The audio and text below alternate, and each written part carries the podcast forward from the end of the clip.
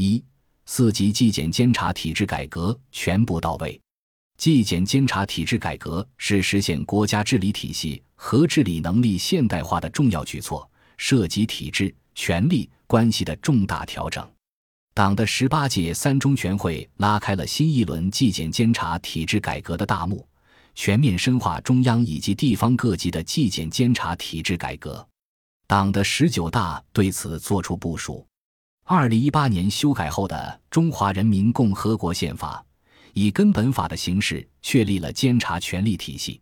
中华人民共和国监察法》设监察机关及其职责一章，规定了各级监察委员会及其主任的产生方式和任期；设监察范围和管辖一章，划定了监察权限；设监察程序一章，为整个监察体制的设立和运转提供了详细的法律依据。二零一八年三月。中华人民共和国国家监察委员会正式揭牌，同时在中央纪委国家监委机关举行新任国家监察委员会副主任、委员宪法宣誓仪式。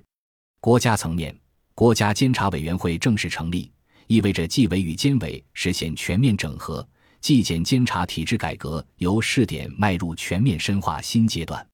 地方层面，各级监察委员会已完成组建和人员转隶。共划转编制六点一万个，转隶干部四点五万人，一定程度上解决了力量分散、多头管理、管理空白、效率低下等问题。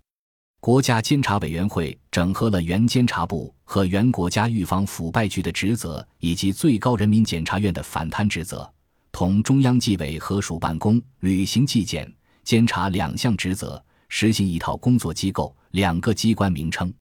国家监察委员会的成立。使过去一府两院的架构发展为一府一委两院，改变了以往监察权隶属于行政权的权力结构，从而由内部监督、同体监督转向外部监督、一体监督。此类重大机构实施改革之后，体制改革的重点转向推动纪法衔接。国家监察委员会拥有对职务违法和职务犯罪的调查权，其调查结果可依法直接作为司法审判的证据。大大节省了办案成本，纪法衔接更加顺畅。二零一八年以来，国家监察委员会管辖规定试行党组讨论和决定党员处分事项工作程序规定试行纪检监察机关监督检查审查调查措施使用规定等相继发布。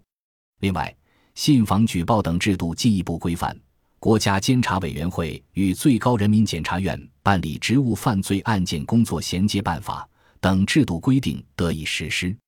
二零一八年十月，十三届全国人大常委会第六次会议表决通过《全国人民代表大会常务委员会关于修改《中华人民共和国刑事诉讼法》的决定》，推动党纪国法的分工配合与衔接。